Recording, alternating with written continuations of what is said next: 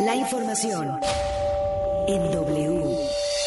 Soy Carlos Loret de Mola. Quiero invitarles a escuchar Así las cosas. Así las cosas con Carlos Loret de Mola. No se lo digan a nadie, pero la radio es mi medio de comunicación favorito. Así las cosas por W. Ya saben cómo se pone. Al aire. Una en punto de la tarde, me da muchísimo gusto saludarle. Es 6 de marzo del año 2023. Esta es la semana del 8M, esta es la semana del Día Internacional de la Mujer. Estamos transmitiendo en vivo a través de las frecuencias de W Radio. Areli Paz, ¿cómo te va? Muy buenas tardes. Hola Carlos, ¿cómo estás? Muy buena tarde a ti, al duende, a Valeria, a Beto, a todos los que nos acompañan de aquí hasta las 3 con mucha información, comenzando este mes, pues hoy esta semana y este mes con conmemoraciones y con mucha información que se va a ir dando a lo largo de esta semana, Carlos, con respecto a las mujeres. ¿Cómo está, impresentable del duende? Qué gusto saludarle. Mi querido Charlie, siempre un placer saludarte a ti, a mi querida Deli Paz, a todo nuestro amable y fiel auditorio. Sí, hermano, el próximo miércoles pasado mañana, Día Internacional de la Mujer, 8 de marzo, se esperan marchas, se esperan manifestaciones, mucho, mucho que habrá que contarles. Vamos de una vez a nuestros cinco temas de sobremesa, las cinco cosas que nos parecen las más importantes del día. 1.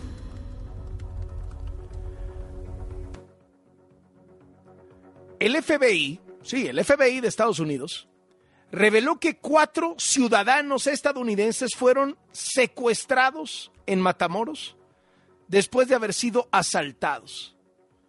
En un comunicado, el FBI de San Antonio, Texas, denunció que hombres armados los atacaron pasando el cruce fronterizo. No se han dado con los nombres de las víctimas, no se ha emitido una ficha con sus fotografías, pero los ciudadanos estadounidenses, se sabe, llevaban una minivan blanca con placas de Carolina del Norte. El FBI solicitó ayuda para localizar a estos cuatro estadounidenses secuestrados e identificar a los responsables del ataque. Ofreció una recompensa de 50 mil dólares por la devolución de estas personas y pistas para detener a los secuestradores informaron que la búsqueda se realiza en colaboración con las autoridades federales de México. Matamoros, Tamaulipas, tiene el nivel 4 de seguridad para Estados Unidos. Es decir, la recomendación del gobierno de Estados Unidos es que nadie viaje a Matamoros, Tamaulipas. Y ya ve lo que acaba de suceder no tan lejos de ahí, en Nuevo Laredo, Tamaulipas, con el caso del acribillamiento de los cinco jóvenes. ¿Qué dijo hoy el presidente López Obrador sobre este asunto? Confirmó la, inversión, la versión, o sea, confirmó el secuestro y dijo que ya lo están investigando la Secretaría de Seguridad Federal y el gobierno de Tamaulipas. Se está viendo ya, este asunto fue en Matamoros. Bueno, quiere una recompensa de 50 mil dólares por esta... Sí, pero ya se está atendiendo, ya yo creo que se va a resolver, eso espero, deseo. ¿Que fue por un grupo armado? Sí, son personas de Estados Unidos que la información que tenemos cruzaron la frontera para comprar medicamentos en México y hubo una confrontación de grupos y fueron ellos detenidos. Eso es la información que tenemos. haciendo, trabajando en eso? Sí, todo el gobierno está ahí trabajando.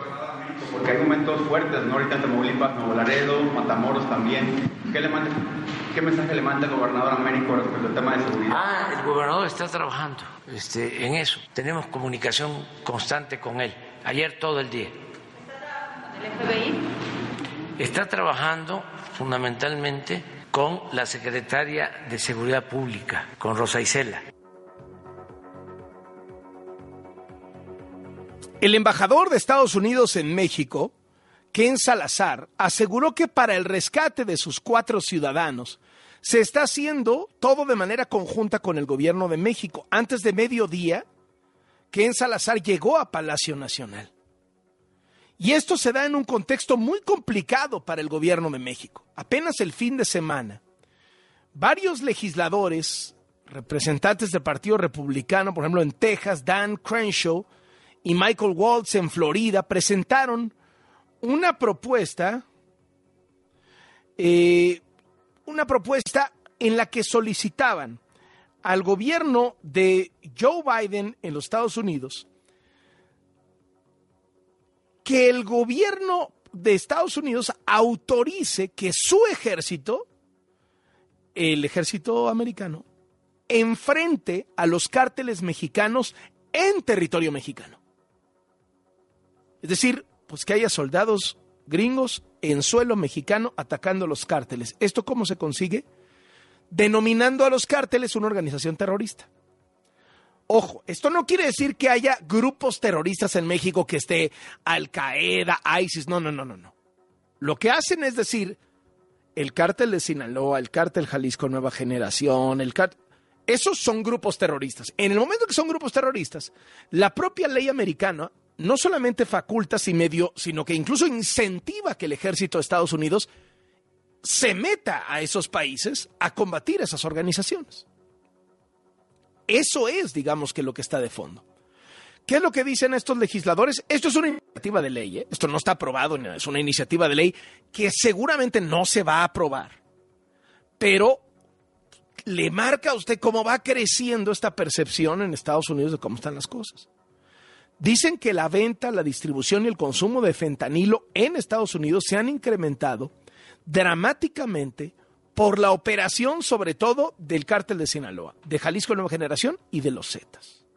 Y entonces le piden a Biden aprobar el uso militar para combatir, atacar, resistir, eliminar y limitar la influencia de estos criminales.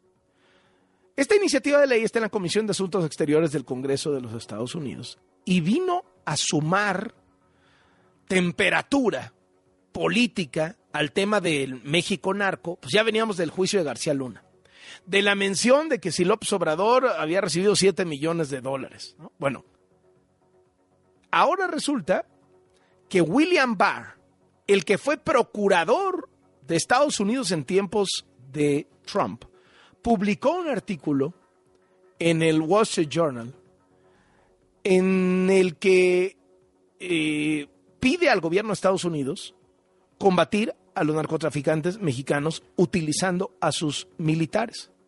Que porque la crisis de fentanilo requiere decisiones determinantes. Pero ojo, ya ve que se supone que López Obrador y Donald Trump, grandes amigos, bueno, pues el procurador de Trump, el que era fiscal en tiempos de Trump, acusó al presidente López Obrador de proteger al crimen organizado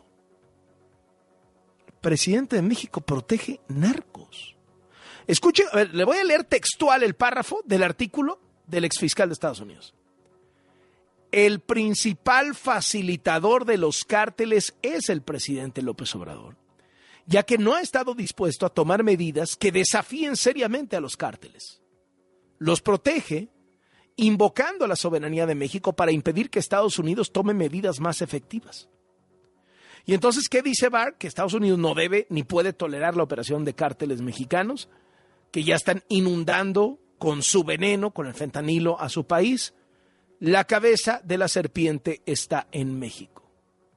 Así lo dice el exfiscal y dice que la solución es que el ejército de Estados Unidos combata en México a los cárteles mexicanos.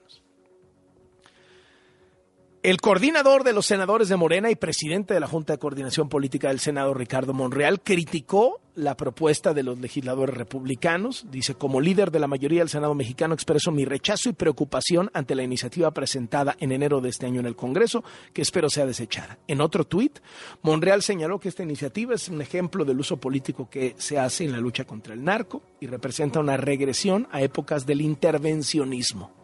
Hoy López Obrador se refirió al tema y descalificó la petición de los republicanos. Es más que nada propaganda, porque el día 27 de febrero presentó el Departamento de Estado del Gobierno de Estados Unidos al Congreso su informe sobre terrorismo y da a conocer que no hay en México ninguna vinculación con grupos terroristas. Este es un legislador de Texas, este senador, pues son de los que están en contra de México. Lo paso al costo ahí a nuestros paisanos allá, que recuerden que el que no quiere a su patria no quiere a su madre, porque estos siempre están denostando a México para sacar raja electoral. Cuando aparezca en la boleta que aunque no conozcan al otro, o a la otra candidata, digan está mejor el otro.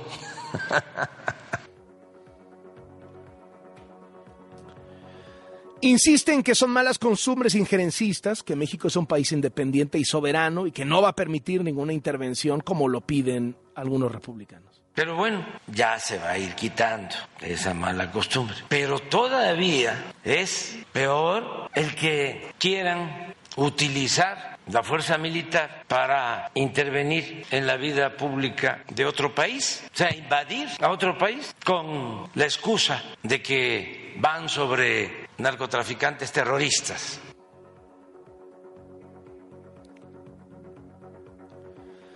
También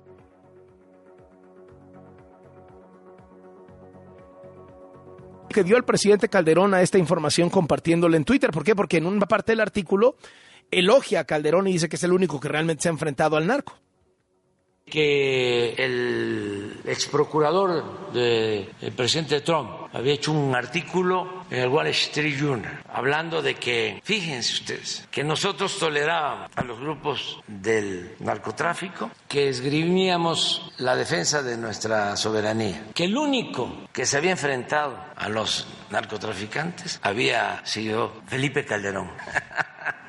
Esto dicho por el ex procurador, señor Barr del presidente Trump. Cuando en el sexenio del presidente Calderón, el secretario de Seguridad era el encargado de llevar a llevar a cabo los acuerdos con el narcotráfico.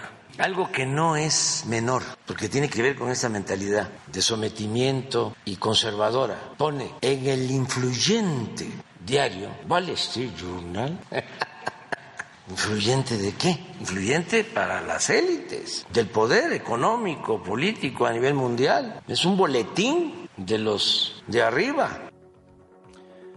Y bueno, pues ya preparando el show de la semana, para tratar de esconder las manifestaciones del 8M, el jueves 9 de marzo va a llevar a toda la mañanera, la va a hacer desde el búnker de García Luna en la Secretaría de Seguridad, donde era Plataforma México. Vamos al siguiente tema de sobremesa. 2. Noticias en el Estado de México. Un movimiento que va a impactar en esta elección para gobernador, pero no me pregunte cómo. ¿Qué pasó? Que Movimiento Ciudadano ya decidió que no postulará candidatos ni a gobernador del Estado de México ni a gobernador de Coahuila. No es que se vaya a sumar a una alianza opositora, no, no, no. Simplemente no postulará candidatos ni al Estado de México ni a Coahuila. ¿Cómo va a incidir esto en la contienda? Mire, yo no sé. Porque en el caso de Movimiento Ciudadano, en otras gubernaturas han habido fenómenos distintos. Por ejemplo, algunos gobernadores que se bajaron de la contienda terminaron de MC, algunos candidatos a gobernadores que se bajaron de la contienda de MC, terminaron dándole votos a la oposición. O sea, no o sea, dividían el voto opositor, entonces el voto opositor se concentró en uno. Otros se bajaron de las contiendas y le dieron los votos al PRI. Pienso en el caso de Sonora, por ejemplo, que fue muy, muy notorio. En el momento que se bajó el de MC, todos los votos de MC no se fueron a la alianza PAN-PRI-PRD, no, se fueron a Morena. ¿Qué va a pasar en el Estado de México? Yo no sé. Pero esto va a incidir en la contienda. Esto en pocas palabras. O le da la puntilla a la campaña de Alejandra del Moral, candidata de PAN PRI PRD, o la vuelve una disputa cerradísima, porque ahorita pues trae en distintas encuestas entre 8, encuestas entre 8 y 15 puntos porcentuales de ventaja Delfina Gómez de Morena. Entonces, donde lo que trae Juan Cepeda se vaya todo a PAMPRI y PRD, se vuelve ya, ahora sí, diría el clásico, hay tiro. A lo mejor se divide, a lo mejor se va todo para Morena, quién sabe, ya lo vamos a estar viendo. Pero de que va a pesar, va a pesar. Y ya, obviamente, reaccionó a este asunto Alejandra del Moral, la candidata de PAN, PRI, PRD. Vamos a escuchar lo que dijo. Amigas y amigos, después del anuncio de Movimiento Ciudadano sobre su candidato a la gobernatura, es más claro que esta elección será entre dos mujeres y que tendremos a la primera gobernadora del Estado de México, Delfina, quiero invitarte a que asumamos con responsabilidad este momento histórico para enviar un mensaje a todo el país sobre la importancia de la participación política de nosotras las mujeres. Seamos auroras antes que contrincantes. Demostremos que nosotras enriquecemos la política porque sabemos hacerla de forma constructiva, con ideas y no con descalificaciones, con contrastes firmes sí, pero no ataques viles, con diferencias, pero no con violencia. Aunque cada una de nosotras represente un proyecto político distinto y a pesar de nuestras diferencias, las dos queremos que al Estado de México le vaya bien. Hoy le he pedido a mi equipo que solicite la organización de cinco debates sobre los temas que más le preocupan a los mexiquenses. Seguridad, economía y empleo, transporte y movilidad, así como salud, educación y desarrollo social. Espero que aceptes y desde ahora podemos comenzar un cambio para bien. Hagamos la diferencia. Es tiempo de nosotras las mujeres. Bueno, pues ahí tiene usted. ¿Qué dice el fundador y dirigente de Movimiento Ciudadano, Dante Delgado? Vamos a escucharlo. En los próximos 86 días, 88 días, redondeando en los próximos 90 días, que, eh, que frente a la vieja política tiene que surgir una nueva política. Y esa nueva política es la que encabeza Movimiento Ciudadano, lo estamos acreditando en el terreno de los hechos, pero necesitamos que la sociedad también lo advierta. Eh, ustedes ven por, permanentemente descalificaciones hacia, hacia Movimiento Ciudadano, como si nuestro trabajo fuera desde el gobierno estar con los mismos de siempre y desde los mismos de siempre eh, se nos critica que las decisiones autónomas e independientes que tomamos nos, quieren vincular a acciones de gobierno. Frente a esa, ese discurso de aturdimiento que traen ellos, ha llegado el momento de, de acreditar ante la sociedad que la opción electoral que México está esperando es Movimiento Ciudadano. ¿Y qué dice Juan Cepeda, el que iba a ser postulado por MC al gobierno del Estado de México? Estamos a 90 días de saberlo, a 90 días, y por eso, previendo ese escenario que ya se ha dado en otros estados, es que Movimiento Ciudadano da un paso lateral. Nos echan la culpa siempre, bueno, fuera máscaras, porque ¿cómo van a explicar un resultado de un 60% en contra? Ya no van a tener frente a ellos a Movimiento Ciudadano para culparles sus componendas, sus derrotas. Y Movimiento Ciudadano se va a dedicar a construir el proyecto que sin duda va a gobernar el país el próximo año. Pues ahí tiene usted a Movimiento Ciudadano. La manera como lo está presentando es, ya no nos usen de pretexto para las derrotas de la oposición. Ahí está, nos hacemos un lado, gánenla. A ver si no les ponen una paliza. Un juez de distrito admitió este lunes a trámite el primer amparo contra el plan B de la reforma electoral que impugna el despido del secretario ejecutivo del INE, Edmundo Jacobo. En su video tradicional de los domingos, el presidente del INE, Lorenzo Córdoba, asegura que la primera batalla será la restitución de Edmundo Jacobo, secretario ejecutivo del INE, en su puesto, y confía en que la Corte dé marcha atrás a la cantidad de violaciones a la Constitución que contiene el Plan B. Tuvo algunos efectos inmediatos, entre los que destaca el cese del secretario ejecutivo del INE, Edmundo Jacobo Molina, un funcionario ejemplar a quien el Instituto y la democracia mexicana le deben mucho. Ese cese fue ordenado por la reforma a partir de la publicación del decreto, es decir, incluso antes de la entrada en vigor del mismo, lo que evidencia, entre muchas otras cosas, la vulneración a la autonomía del INE. Además, en los próximos días promoveremos una controversia constitucional para que sea la Suprema Corte de Justicia de la Nación la que decida si son constitucionales o no tanto el contenido de la reforma como la manera en que se desarrolló ese desasiado proceso legislativo. En lo personal, tengo la certeza de que la constelación de inconstitucionalidades de esta reforma no subsistirá la prueba a la que será sometida ante los tribunales de la República. El dirigente nacional de Morena, Mario Delgado, le pidió cuentas a Lorenzo Córdoba. Dijo que cuando deje el cargo va a tener que explicar cómo dejó al INE y qué es lo que va a entregar al final su gestión. El viernes en Latinus, Edmundo Jacobo, el hombre de todas las disputas, el secretario ejecutivo del INE, nos declaró que los consejeros del INE que se van, entre Lorenzo Córdoba y Ciro Murayama, no saldrán con un finiquito de 15 millones de pesos, como lo ha dicho el gobierno en sus propagandistas, sino con un finiquito de entre uno y medio y dos millones de pesos. Por cierto, integrantes de la Junta General Ejecutiva del INE presentaron el viernes su renuncia con carácter de irrevocable, con efectos a partir del 31 de marzo o el 3 de abril, Ana Laura Martínez Lara, directora ejecutiva de Administración, renunció. También Jacqueline Vargas Arellanes, titular de la Unidad Técnica de Fiscalización. Carlos Alberto Ferrer, titular de la Unidad Técnica de lo Contencioso Electoral. El director jurídico, Gabriel Mendoza. La directora de Secretariado, Daniela Casar García.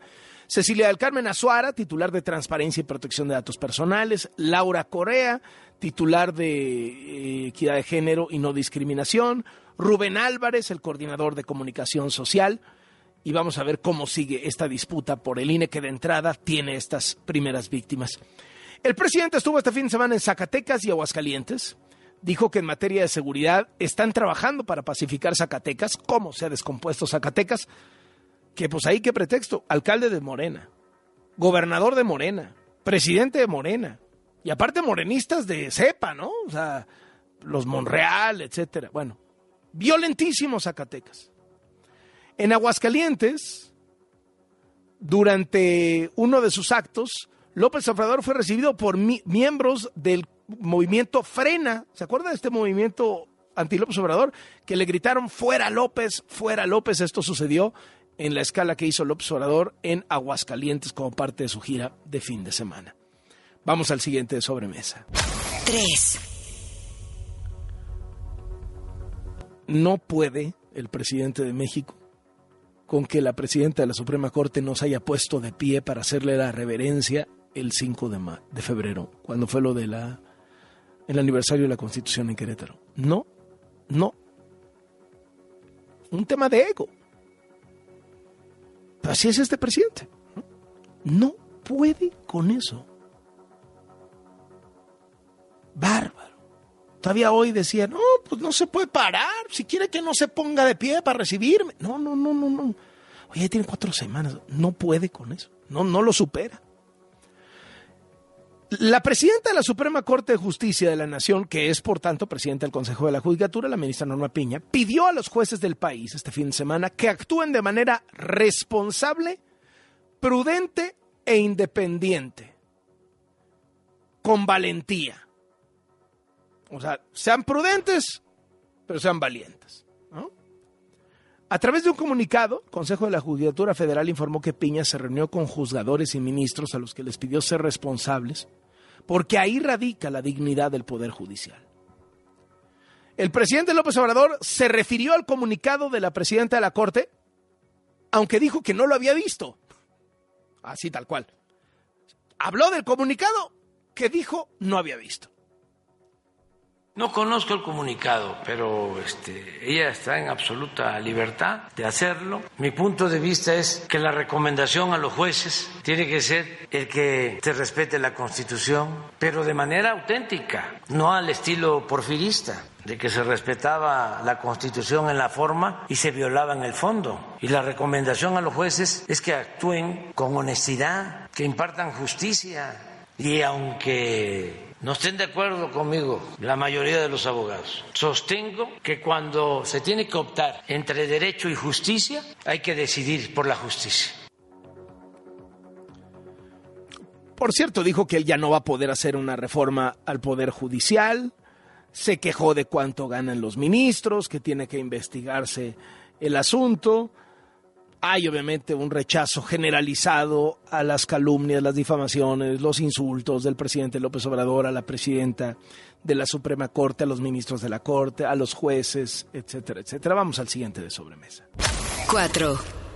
Valeria Moya encabeza el IMCO y es comentarista financiera de este programa. ¿Qué nos tienes, Valeria? Qué gusto saludarte. Muy buenas tardes. Buenas tardes, Carlos. Hoy hay datos buenos, datos interesantes de la actividad económica del país, pero tenemos un broncón que también vale la pena comentar. Empecemos por los datos positivos, Carlos. Inversión fija bruta, ya tenemos el dato de diciembre y fue un buen dato. La inversión creció en términos mensuales 2.7% y 10.3% en la comparación anual.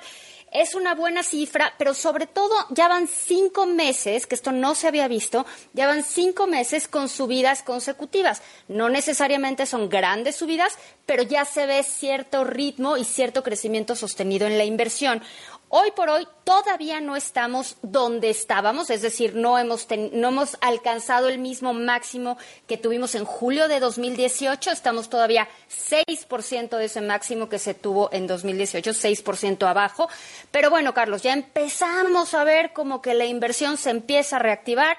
Y bueno, Carlos, eso a mí me parece muy positivo para la economía mexicana, que vaya que le hace falta inversión. Lo que creció también bien, con menos ritmo, pero creció de forma interesante, fue el consumo. El consumo creció 1% en su comparación mensual y 3.8% en su comparación anual. Son buenas cifras de consumo. El consumo ha sido relativamente más consistente que la inversión en términos de crecimiento. Tenemos también el dato de empleo formal. Durante febrero se crearon 175.874 empleos formales. Es un buen dato, es un, es un buen dato para cualquier mes, pero en particular para los febreros. Y lo que se vuelve más interesante, Carlos, es dónde se generó este crecimiento. Pues el crecimiento en gran medida lo acumularon, el crecimiento del empleo se concentró en Tabasco. Carlos, ninguna sorpresa, no sé si hayas oído que ahí se está construyendo una refinería, pero bueno, ahí se está generando empleo. Baja California Sur y Quintana Roo. Y pues bueno, Baja California Sur y Quintana Roo son de los estados que más rezagados estaban por el tema de la pandemia y el golpe en el sector turístico. Entonces, todo parece indicar que Baja California Sur y Quintana Roo ahí empiezan ya a agarrar ritmo también en términos de crecimiento del turismo. ¿Te acuerdas, Carlos, que habíamos dicho que las carreteras no iban a subir de precio, pero que nos iban a informar y que demás?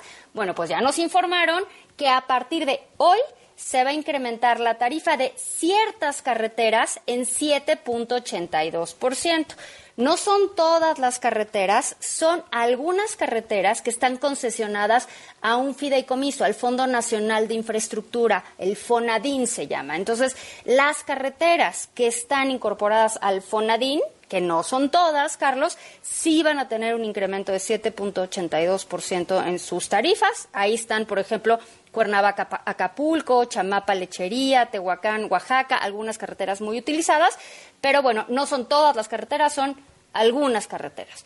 Esos son los datos más o menos positivos. Y Carlos, ahora sí, el tema que me parece muy delicado, que es la consulta que vamos a empezar ya en materia de maíz.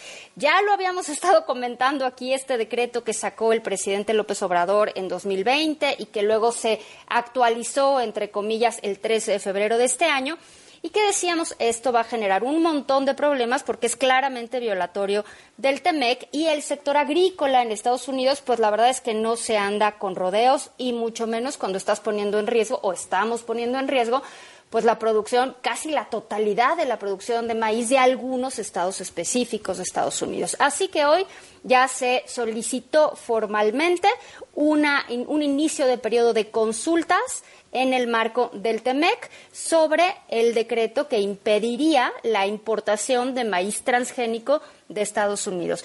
Ya vamos a empezar otro proceso, Carlos. Claramente esto va a ser una bronca importante porque además, pues casi todo este maíz que nos que le compramos a Estados Unidos se va para el consumo animal, un pedazo menor para el consumo de personas, pero lo que argumenta Estados Unidos es que eso es irrelevante, que la decisión que está tomando el gobierno mexicano no está basada en ciencia y que el acuerdo comercial, el TEMEC, establece que cualquier tipo de medida proteccionista que ponga cualquiera de los tres países tiene que ser basada en ciencia. Entonces, Carlos, empieza otro proceso de consultas que sigue, pues en los siguientes 30 días tiene que empezar ya formalmente el proceso de consultas, es decir, puede empezar mañana, pero también puede empezar justo cuando se vence el plazo de los 30 días. Y lo que ya hemos visto en materia energética, empieza un periodo de consultas, una conversación, una plática de 75 días y luego, pues si no, puede empezar el panel. Pero ¿te acuerdas, Carlos, que hace un par de semanas Raquel Buenrostro se reunió con algunos legisladores estadounidenses y nos dijo, no, hombre, nos fue increíble, los, los agricultores estadounidenses entendieron muy bien el problema. Pues mira que también lo entendieron, Carlos, que ya solicitaron que empiece el proceso de consultas porque claramente estamos violando el acuerdo comercial. Qué interesante, Valeria, qué interesante. ¿Y el superpeso? El tema superpeso, favorito, ahí va, Carlos. Tema, tema, Tema favorito, favorito. de López Obrador y sus propagandistas que ahora sienten que la cotización Que del dólar es, bueno, lo más importante que ha hecho este gobierno en la historia de la humanidad. ¿no? Hoy no es gran noticia el superpeso, pero bueno, yo creo que, se- que mientras tengamos este diferencial de tasas, claro, Carlos, mientras tengamos este Si la diferencial tasa de interés está tan cara en México, va a seguir. Hombre, si estás 650 puntos base arriba de lo que está pagando Estados Unidos, pues tú dime como por qué no seríamos interesantes. Y luego además, si nos comparas, porque esto a veces se nos olvida, pero el mundo nos compara con países que considera similares a nosotros, con un conjunto de economías emergentes. Y entonces de repente el mundo voltea a ver a Argentina, y voltea a ver a Brasil, y voltea a ver a Perú, y voltea a ver a Colombia, y dicen, bueno, México es un paraíso, vamos a llevar recursos a México, y de pasada nos aprovechamos de esta súper tasa de interés que está pagando. Entonces, Carlos, yo creo que ahí está gran parte de la explicación, pero bueno, podemos pensar que es la medida más interesante y otros podemos saber que, que no es así, ¿no? que no es una medida de fortaleza ni de debilidad de la economía. Gracias, Valeria. Gusto saludarte. Igualmente, Carlos, hasta luego. Hasta luego, una y media. Cinco. Mi querido Beto Lati. Qué gusto, Tengo Carlos. siete razones para abrazarte este fin de semana. Estoy convencido que estás muy contento, yo lo sé. Y- pero lo puedo dejar para el rato y puedo ir con la Fórmula 1 o ya urge, lo que está digas. bien. No, déjalo faltar. Es que fue el clásico de Inglaterra y el Liverpool le metió siete goles. El Liverpool se fue a jugar béisbol con el Manchester Sí. United, lo Oh, blanqueó. Un 7-0. touchdown, digo, una anotación, la última, un despeje. Tremendo, tremendo. Y el caos que se abre para el conjunto del Manchester United, porque viene de una buena victoria en la Europa League, viene el título de la Copa de la Liga, pero esto abre un caos auténtico y el Liverpool que se impone 7 por 0. Pero te voy a dejar esto en las dos secciones, Carlos, para que veas que tengo ganas de hablar de lo que te interesa, ¿no? Porque sé lo que estuviste haciendo ayer por la mañana, conozco lo ávido que eres de la Fórmula 1. ¿Qué inicio de temporada tuvimos? Red Bull mandando completamente, Max Verstappen en otra dimensión, el vigente campeón, tiene dos títulos al hilo, va por el tercero y todo hace indicar que lo va a conseguir. Y detrás Checo Pérez de entrada perdiendo la segunda plaza a manos de Charles Leclerc, el monegasco de Ferrari, pero recuperando la misma en la vuelta 26. Luego Leclerc se fue quedando, termina siendo rebasado por su coequipero Sainz, termina abandonando. Y la gran noticia es que Fernando Alonso, el veteranísimo piloto español, campeón dos veces cuando era muy joven, 2005 y 2006, tenía 25 años por entonces. Después dejó la Fórmula 1, ha regresado, es una leyenda viviente y con 41 años de edad vuelve a ser competitivo y se sube al podio. Tenía sin hacerlo un par de temporadas y acompaña en el mismo a Checo y a Verstappen. Checo termina en segundo sitio.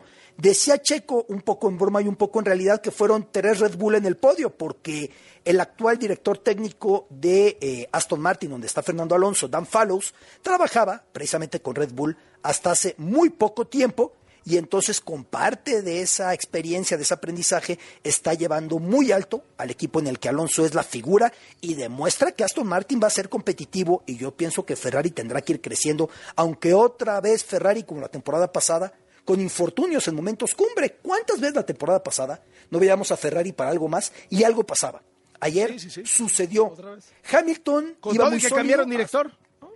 con todo y todo.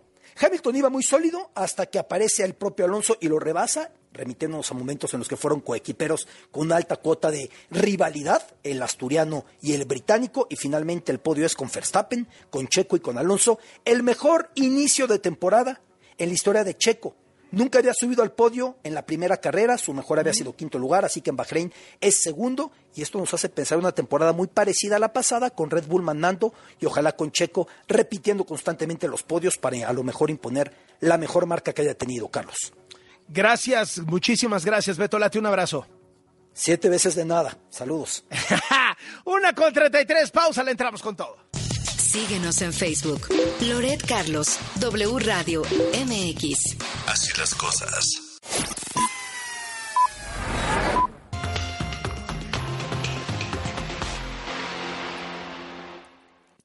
Una de la tarde con 39 minutos. Está en la línea el coordinador de los diputados de MC, una de las figuras centrales en la toma de decisiones de este partido, Movimiento Ciudadano. Jorge Álvarez Maínez, gracias por tomarnos la llamada. Buenas tardes. Buenas tardes, Carlos. Muchas gracias por permitirnos hablar con tu auditorio. Bueno, toma la decisión MC de no postular candidatos a las gubernaturas del Estado de México y Coahuila. ¿Esto estuvo pactado con la alianza opositora? No, Carlos, eh, los que pactaron fueron ellos con Morena. Eh, el pacto que, digo, todo mundo que tiene eh, capacidad de análisis político lo puede ver, tiene muchos elementos que lo corroboran, es que el PRI le va a entregar a Morena el Estado de México y les van a dejar que se queden con Coahuila porque es una gubernatura eh, que le sirve al interés de quienes hoy tienen la dirigencia del PRI. Entonces eh, es un pacto evidente, eh, es una coalición que ellos han venido construyendo de facto desde el 2021. reafirmando y creo que esa es la razón principal por la que el Movimiento Ciudadano mm. no se va a presentar a la farsa del 2023. Ahora, diputado, eh, en los números y las encuestas que ustedes mismos tienen, ¿cuál es la segunda opción favorita de quienes votan por Juan Cepeda, ¿no? Para el Estado de México. Eh, ¿Tienden más a votar por Morena o tienden más a votar por la Alianza PAN-PRI?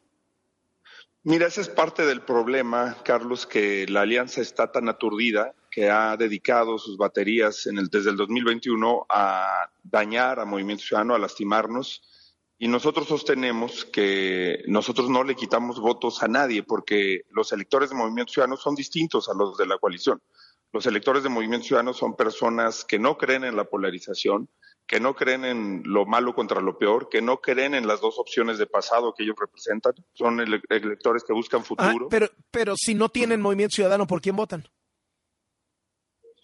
Yo creo que muchos de ellos no van a votar, eh, que va a ser una elección de baja participación. Digo, bueno, eh, en unos meses lo sabremos, pero que además eh, creo que tienden a, repartirse, porque sin duda hay electores que nosotros compartimos con Morena, que votaron por Morena en el 2018 esperando un cambio, y creo que también hay algunos electores que son electores, por así decirlo, del anti-PRI, tradicional que votó siempre por Acción Nacional y que hoy con esa coalición votan por Movimiento Ciudadano, pero creo que también hay una franja de electorado de Movimiento Ciudadano que es propio y que se está consolidando, se está conformando. Hoy el financiero nos pone como marca sin candidatos eh, ya en el 9% nacional y creo que eso lo reflejan todas las encuestas. Hay un crecimiento del electorado de Movimiento Ciudadano.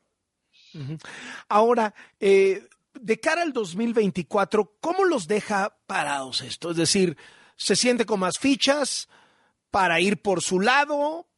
¿Podrían repetir esta fórmula en el 24 y decir, no postulamos candidato presidencial? Nosotros vamos a hacer eh, desde hoy el trabajo para el 2024. Arrancamos hace una semana la plataforma para la Agenda de Buen Gobierno, de Agenda Ciudadana Buen Gobierno, en la que están trabajando el senador Noé Castañón, Marta Tagle, el doctor Alejandro Chanona vamos desde ahora a trabajar para el 2024 y vamos a estar en la contienda por la presidencia de la República, Carlos. Nosotros sí creemos en una gran coalición, pero es una gran coalición que primero debe ser social. Las marcas de los partidos, los logos de los partidos, debe ser lo último. Y creo que ese es un error también que se cometió en este proceso electoral. Los candidatos tienen tiempo definidos, tan definidos, que yo creo que si hubiera una autoridad electoral seria, ya se hubieran anulado las dos candidaturas del Estado de México por actos anticipados de campaña. Eh, también está circulando que este sacar las manos de Movimiento Ciudadano fue a cambio del Tesla en Nuevo León para Samuel y dejarles Jalisco para el 24. ¿Qué hay de esto? Pues siempre es eh, el argumento que tiene la, la, coalición opositora. Te digo, les gusta eh, poner pretexto. No, no es a nosotros a los que nos dan embajadas, ¿eh, Carlos? Eh, no es nuestro gobernador, el de Campeche, el que agarró una embajada que es al que dejó el dirigente nacional del PRI. No es el caso de Sonora, de Sinaloa, de Quintana Roo. Es la alianza la que va pactado embajadas y cargos y dinero a cambio de estos contubernios. Y vas a ver cómo se va a mover. ¿Por qué crees que no va el PT, que no va el verde en Coahuila? Eh, se le salieron de control al presidente, se le revelaron. Digo eso, que se por eso te digo, hay que, hay que hacer un análisis político real de los factores que están moviéndose en esta elección, que se están pactando, y creo que es muy importante que, que le entremos de fondo. Lo de Tesla es una cosa que yo le aplaudo a Samuel García, no solamente por su audacia para la negociación, sino porque tuvo la serenidad para no confrontar al presidente en un momento definitivo. Y por supuesto que quienes estamos en una labor de oposición, pues tenemos otra, otras posibilidades, pero a él le tocaba ver por Nuevo León y creo que hizo bien en guardar una actitud de sensatez, porque lo más importante es que sí llegara Tesla a Nuevo León. Ese es el mensaje que quería dar Movimiento Ciudadano. A ver, pero estamos claros que López Obrador, López Obrador no quería que eso pasara, ¿no? O sea, Samuel dobló a López Obrador, la verdad. Yo creo que, como dice Dante Delgado, Carlos, la política es una lucha de inteligencias y que eh, Samuel eh, actuó de forma inteligente. Eh, y, y creo que eso es lo que hay que hacer de aquí al, al 2024 y que esa es una demostración de que acá actuamos con estrategia y de manera distinta. Y es una buena noticia para Nuevo León, eh, independientemente de que sí eh, se puso en riesgo una negociación que se ha construido durante meses, yo diría años, y que, y que fue sensata y prudente la actitud de Samuel. Muchísimas gracias, Jorge Álvarez Maínez. Estamos en contacto y muy buenas tardes. Al contrario, Carlos, gracias a ti por siempre tener la posibilidad de compartir Mm. opiniones. Una de las figuras centrales del Movimiento Ciudadano es el coordinador de los diputados de MC. Una con 46. Ya llegó el duende. Aquí seguimos, querido Charlie, con toda la información y como siempre que nos escriban arrancando semana en nuestras redes sociales con el hashtag Así las cosas con Loret. Hermano, el viernes pasado, Eurípides Flores, representante de Morena ante el INE. ¿Qué tal, eh? ¿Qué, Ya, qué no, tal no, este ya personaje? Está muy bien, Ah, está muy bien. ya sabes para dónde voy, todas- ya sabes. Dígalo con todas sus letras, duende. Sí, sí, sí, mi Charlie. Este señor, Eurípides Flores, representante de Morena ante el INE, llamó mafia electoral, así lo dijo con todas sus letras, a los integrantes de este órgano durante una sesión extraordinaria. Hay que decir que el viernes pasado se llevó a cabo esta sesión, pues para aprobar el nombramiento de Roberto Heicher Cardiel como el nuevo secretario ejecutivo del INE, en sustitución de Edmundo Jacobo, cesado tras la entrada en vigor del Plan B, de la reforma electoral impulsada por el presidente López Obrador. Bueno, pues durante esta sesión se les fue con todo a los consejeros, al consejero Les dijo presidente. mafia, ¿no? Sí, sí, sí. Le dijo Bueno, mafia a Lorenzo Córdoba. Lorenzo Córdoba lo tuvo que reconvenir y decir, oiga, usted no puede expresarse así en estas sesiones. Es correcto, no, pero todavía no, no, o sea, no dejó el tema ahí. Todavía en su cuenta de Twitter puso, hoy Córdoba se desbordó en parcialidad y vulgaridad.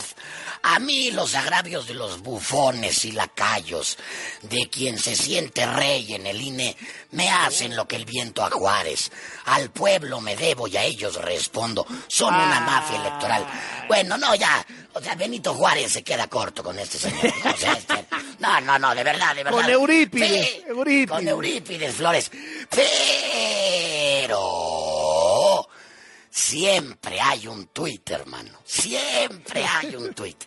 Y es que hace nueve años, exactamente hace nueve años, este mismo personaje, Eurípides Flores, ponía a través de su cuenta de Twitter también una fotografía muy sonriente con Lorenzo Córdoba y lo voy a leer textual, decía, como ciudadano celebro la designación de Lorenzo Córdoba como presidente del INE, hombre íntegro y jurista excepcional.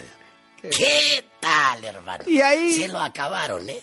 Sí, pues ahí se le cayó Oye, todo. pues ahí se acabó Eurípides, ¿no?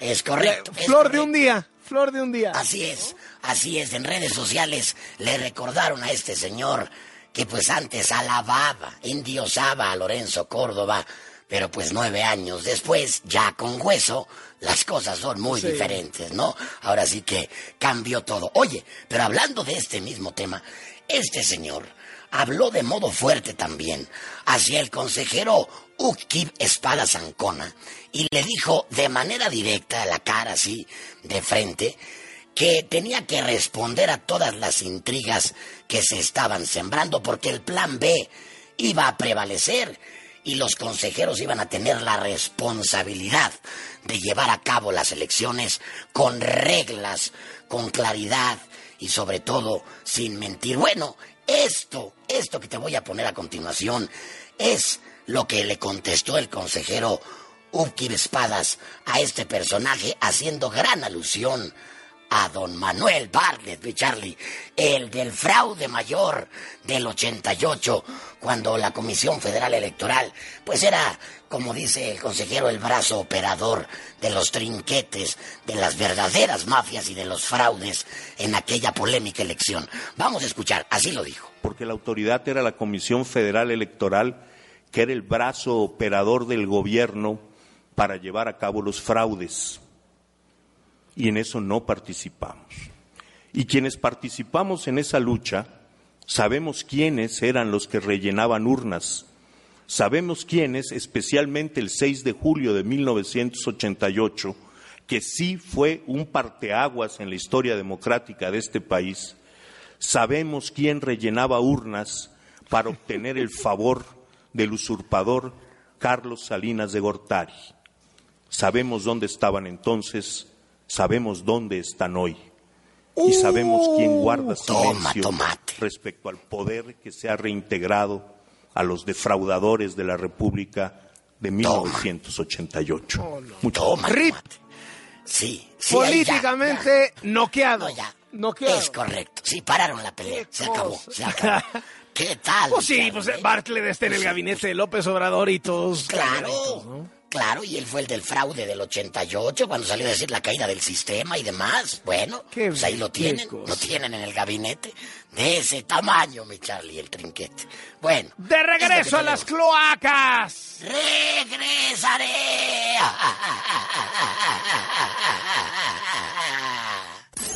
El deporte desde todos los ángulos. El balón como brújula para recorrer el mundo y entenderlo mejor. Soy Alberto Lati, periodista y escritor. Latitudes, con Alberto Lati, en Así las Cosas.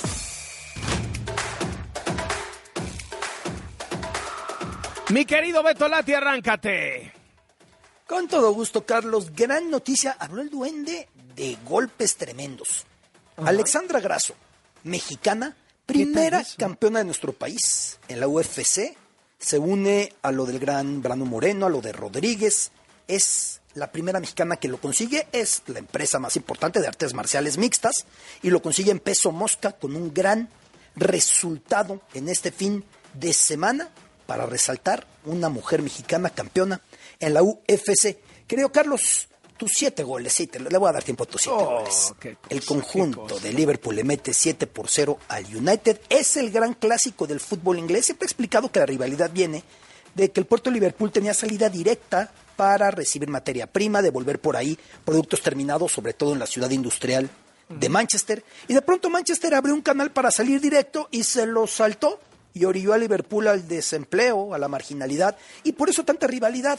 Y nunca se había dado con siete goles de por medio, 7 a 0 los Reds al conjunto del United, quizá tomando fuerza para la próxima semana, la vuelta de la Champions en el Bernabéu, buscando el milagro contra el Madrid. Te había dicho la semana pasada que en el fútbol mexicano reabriría ya la corregidora en Querétaro, un año después de aquella horrible jornada frente al Atlas, para otra vez recibir aforo. Sin embargo, el viernes por la tarde hubo un comunicado de Liga MX diciendo, ¿qué creen? Siempre no, o todavía no. Se pospone dos semanas más porque dijeron que no están listos con los protocolos, no están listos con todo lo que hace falta, si es preferible posponer a no estar listo. Aunque me pregunto Claro. si pasó un año, ¿cómo es que les ganó? ¿No? Y más allá del fútbol, querido Carlos, en el terreno tenístico en Acapulco se, co- se corona Alex de Minora, el australiano español, y otra muy importante del tenis. Djokovic no podrá acudir a Indian Wells ni a... que continúan. No, no podrá acudir a cuna, Wells ni a qué, se cortó, perdón. Ni a Miami, los dos torneos que vienen de la mano en Estados Unidos.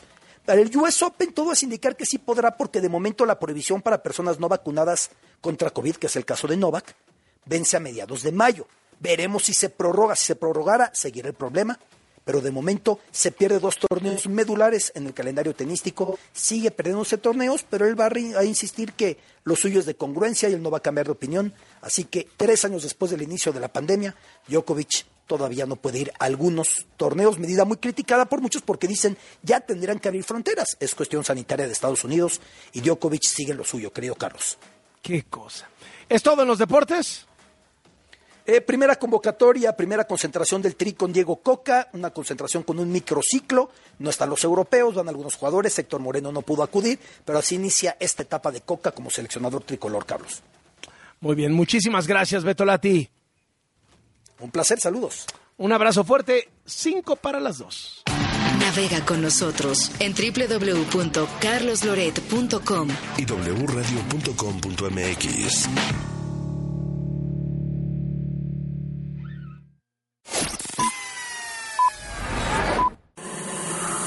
las cosas. Con Carlos Loret de Mola. Twitter, arroba Carlos Loret. Y arroba W Radio México.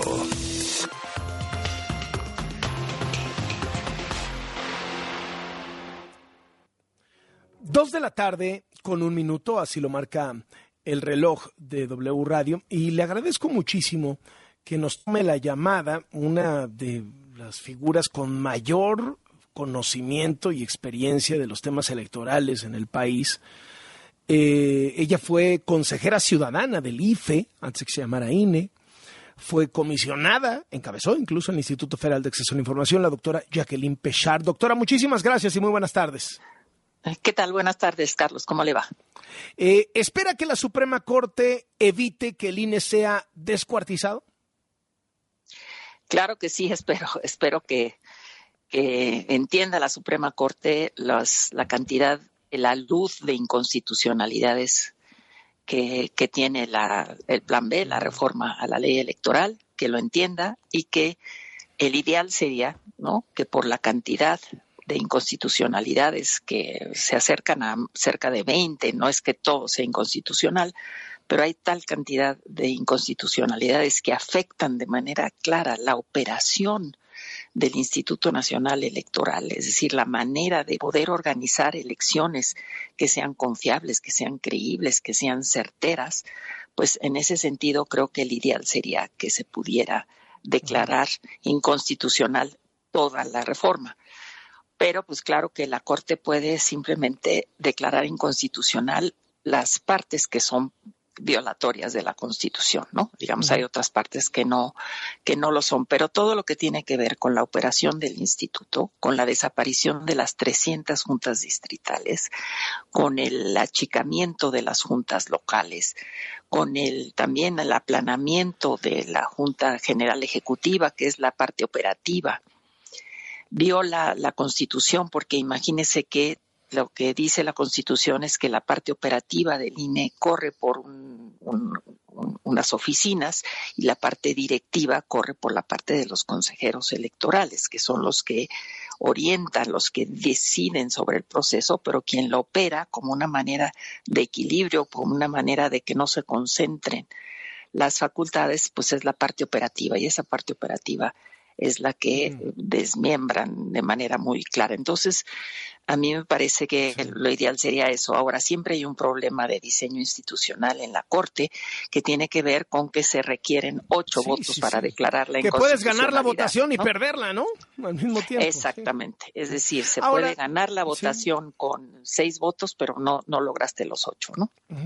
Doctora, la selección de nuevos consejeros del INE, los cuatro, con la conformación que tiene el comité evaluador, que tiene siete integrantes, cinco de los cuales son de clara afiliación morenista, ¿no trae ya pecado original y en ese sentido no van a entrar cuatro leales a López Obrador al INE, cuatro árbitros vendidos? Bueno, mire, yo todavía pienso que los dos seleccionados del, comité evaluador de parte de la Comisión Nacional de Derechos Humanos tienen un perfil más académico, eh, digamos, los tres de la Jucopus sí son claramente alineados con, con Morena, lo cual, lo, Morena y el presidente, ¿no? Entonces, eh, digamos, hay tres seguros que están en contra, pero yo, yo confío en que las otras dos figuras, junto con los dos del INAI, que sí son gente de prestigio, como dice la Constitución, que deben ser gente de prestigio, los demás, pues, la verdad es que solo conocemos su filiación, pero no conocemos su prestigio. Entonces, eh, digamos que no se cumple con ese principio, pero bueno, pues aquí lo que vemos es pues la dictadura de las mayorías, ¿no? Cómo se impone las, las mayorías, en, sobre todo en el, en el Congreso, ¿no? Y eso, pues eso es algo que no hemos logrado también a través del propio diseño que se pueda, del diseño institucional, como en la Corte, ¿no? Que no, que no tengamos esos problemas para la declaración de inconstitucionalidad. ¿Cómo va a pasar a la historia el presidente López Obrador? ¿Va a pasar como un tirano? ¿Va a pasar como un autoritario? ¿Va a pasar como un transformador de cara a todo lo que hemos visto? Bueno, yo soy de la opinión que eh, la transformación ha sido una transformación que ha atropellado pues derechos y libertades fundamentales, pero también ha atropellado eh, lo que tiene que ver con la gestión administrativa y de gobierno, ¿no? Es decir, esta, este afán, digamos, de identificar toda la gestión pública, toda la, digamos, todos los servidores públicos como gente corrupta, como gente que hay que eh, que hay que correr, como gente que si recibe un salario, porque eso es lo que está establecido en la ley, eh, son unos rateros. Entonces, pues todo esto ha generado también una, un desgaste y un desprestigio sobre lo que es el aparato administrativo y estatal, ¿no? Esa es la gran paradoja, ¿no? El que ha sido el que ha querido encabezar esto, pues el, discurso y las acciones eh, del presidente han, llevado a este desprestigio de la gestión y de los servidores del servicio público, ¿no? Mm, usted estuvo en el IFE hoy, INE estuvo también en el INAI, que hoy está también bajo fuego. ¿Es el siguiente objetivo de López Obrador? ¿O cree que fue el anterior y ya no lo logró? Hoy dijo, no sirven para nada, ¿para qué quieren siete comisionados? Con cuatro bastan, si ni van a trabajar. No, no, no, se lanzó con todo. Sí, pero mire, la verdad es que pues lo que hicieron en, en el Senado, pues eh, fue algo muy grave porque retrasaron el nombramiento de los comisionados en el INAI más de un año y lo retrasan para qué? Pues para que después haya que nombrar a los dos que nombraron como si fuera un paquete, en lugar de nombrar a cada uno por su propia cuenta y por sus propios méritos, tienen que nombrar a los dos por el porque ya llegó el tiempo en que si no los nombran, entonces puede quedar inoperante el, INAI. Entonces, pues los senadores dicen hay que, hay que apoyar este nombramiento en bloque. Entonces, todos son, son, son eh, digamos, son como acciones desviadas, acciones tramposas, ¿no? Para, pues para obligar a que, a que se pueda nombrar a quienes a quienes quiere el poder. El nombramiento de una de las, de las comisionadas estuvo, digamos, dentro de los parámetros que explica la Constitución y la ley en cuanto a independencia, pero el otro, pues, hacen un proceso de evaluación y el que sale casi el último, el penúltimo, peor evaluado es el que queda, ¿no? Entonces, eso, pues, eso habla mal de realmente de nuestros órganos de representación. ¿Cree que quiere también descuartizar? ¿Cree que quiere López Obrador también descuartizar al INAI? Yo no tengo la menor duda que lo quiere descuartizar y lo, ha, lo que ha hecho es generar un ambiente igual de desprestigio frente al INAI, de que no sirve para nada, de que no ha atacado la corrupción, lo cual tampoco le corresponde al INAI. Al INAI solamente le corresponde dar acceso a la información, que es un, escalón del combate a la corrupción, pero no es todo el combate a la corrupción.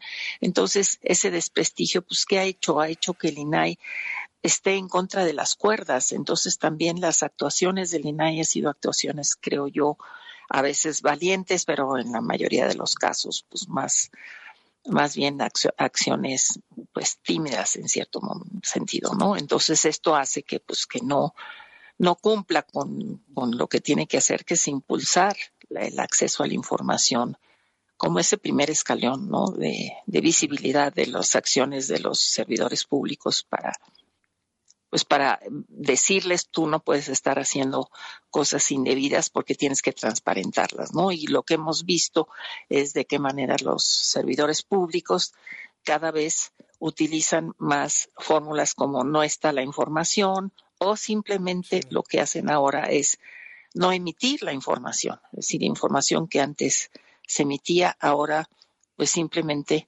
no se emite y entonces ya cuando se pide la información, pues es muy fácil decir no está, ¿no? Es inexistente. Entonces, todas esas trampas es lo que estamos viendo en, después de, de, un, de, un, tiempo en que había venido avanzando la, la, idea de la información pública, la idea de que, de que se tiene que responder adecuadamente. Pero bueno, pues lo que vemos es retrocesos y creo que eso tiene que ver con el discurso, eh, digamos, desaprobatorio del presidente o claramente condenatorio, ¿no? Y persecutorio del presidente frente a estos organismos. Doctora Jacqueline Pechar, le agradezco mucho estos minutos para W Radio. Muy buenas tardes. Buenas tardes, hasta luego. Hasta luego. Ella fue presidenta del INAI y consejera ciudadana del IFE, hoy INE, dos días. Así las cosas. Con Carlos Loret de Mola.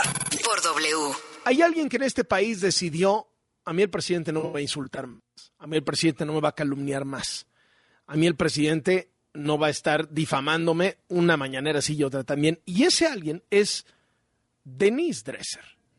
Denise ha decidido demandar al presidente después de decenas de menciones injuriosas en la mañanera en contra de ella. Denise, qué gusto saludarte. ¿Cómo estás? Muy buenas tardes. Hola, muy buenas tardes. Muchas gracias por este espacio, Carlos. A ver, Denise, platícanos cómo tomas esta decisión. ¿Qué te hace llegar a eso? Pues el hecho de haber sido una víctima cotidiana de la violencia verbal del presidente.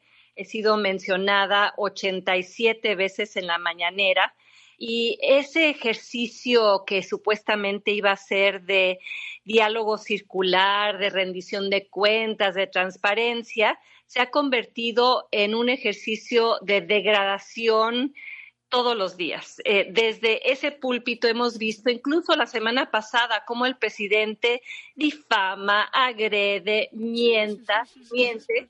Sí, busca destruir la, sí, sí, busca destruir la reputación de cualquiera que, que, lo critique.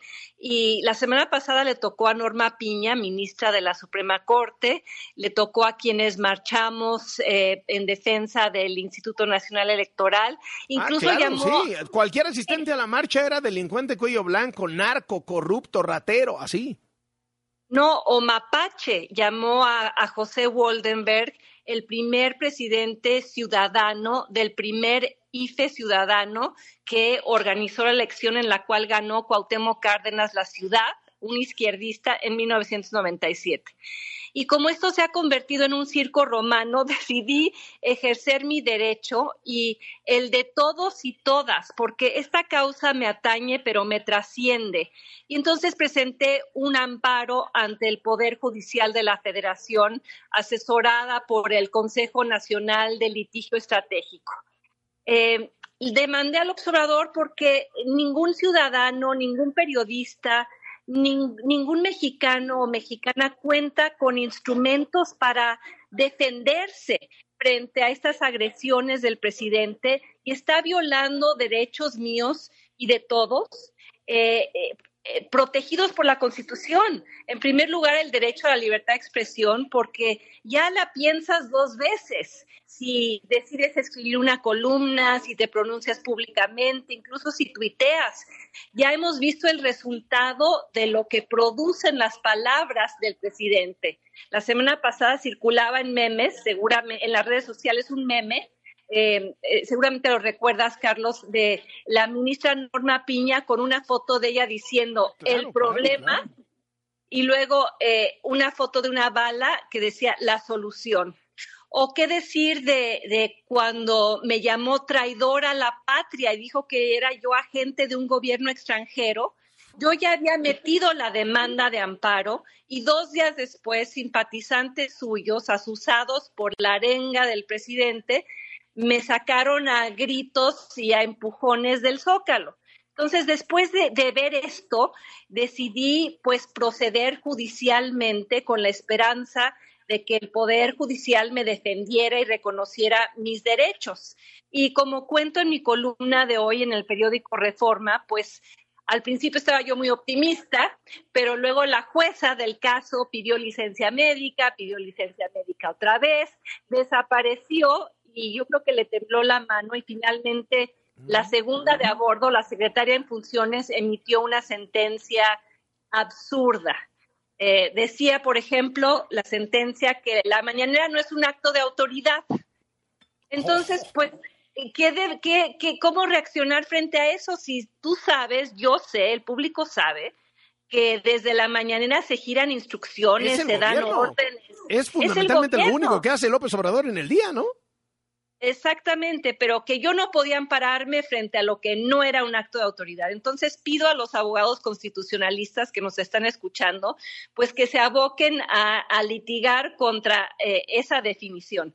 Segundo, me dijo la, secretaria en funciones que, que las expresiones de opinión del presidente era simple libre expresión, opiniones aunque el artículo 134 constitucional, Carlos, dice que las expresiones de los servidores públicos deben limitarse a temas que atañen a su trabajo y no pueden utilizar nombres, imágenes, voces o símbolos, cosa que el presidente hace todos los días, conmigo, contigo, con cualquiera que decida eh, crear, erigir como enemigo existencial. Y tercero, y, quizá esto es lo, más irrisorio del tema, eh, me dice la, la, secretaria en funciones en la sentencia que yo sí tengo derecho a réplica, que vaya a la mañanera.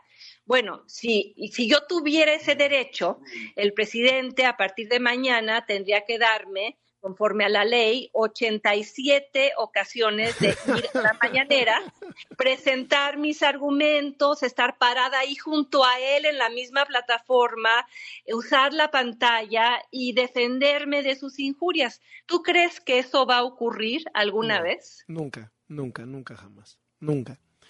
Qué barbaridad esto, qué barbaridad. Es decir, en pocas palabras, el Poder Judicial autorizó al presidente a que te siga injuriando.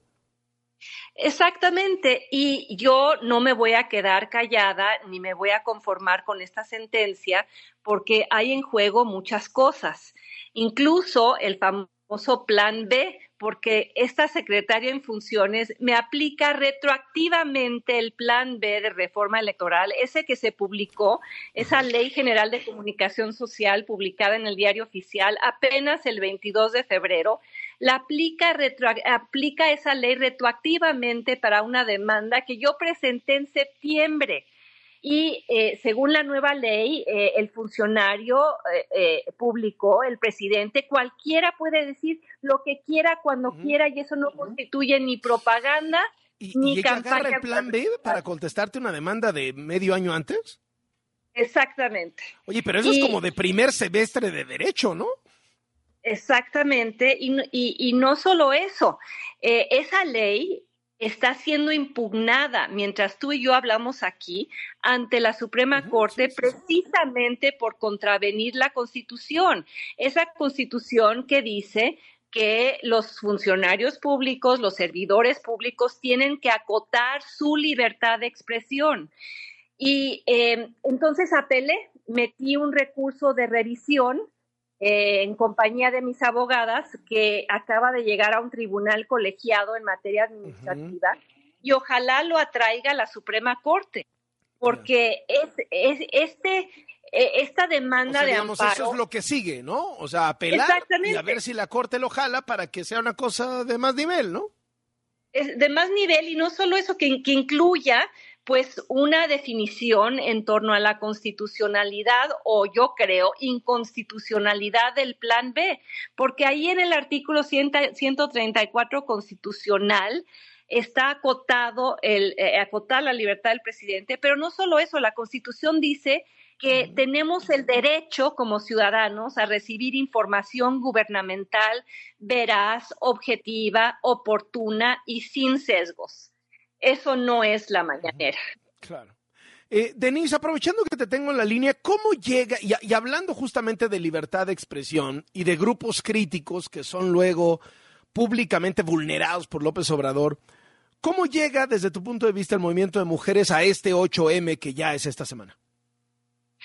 Pues llega de la misma manera eh, que llego yo ante el Poder Judicial a reclamar derechos, a exigir respuestas gubernamentales, a que, em, eh, que el gobierno funcione ante lo que son claros abusos de poder y que simplemente deje de denostar a las mujeres. ¿Qué va a ocurrir el 8 de marzo? Vamos a estar ahí rodeadas de policías Yo jamás había marchado en todos los sexenios que he marchado en un clima de tanta intimidación.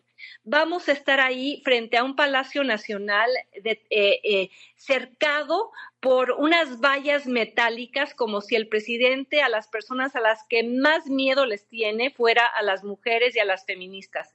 Y seguramente al día siguiente o ese mismo día va a salir a difamarnos, va a decir que somos conservadoras, que nos están pagando, que este no es un movimiento que surja desde abajo, cuando en el país asesinan a 10 mujeres al día, cuando hay una pandemia de feminicidios, cuando este gobierno ha recortado rubros fundamentales del presupuesto que antes protegían y acompañaban a las mujeres de México.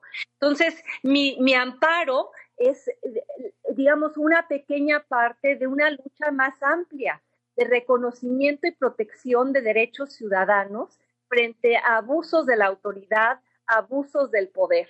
Y, también quisiera reiterar, eh, Carlos, que el presidente va a difamar el 8 de marzo a muchas mujeres que él conoce y con las cuales marchó en el pasado y sabe su trayectoria.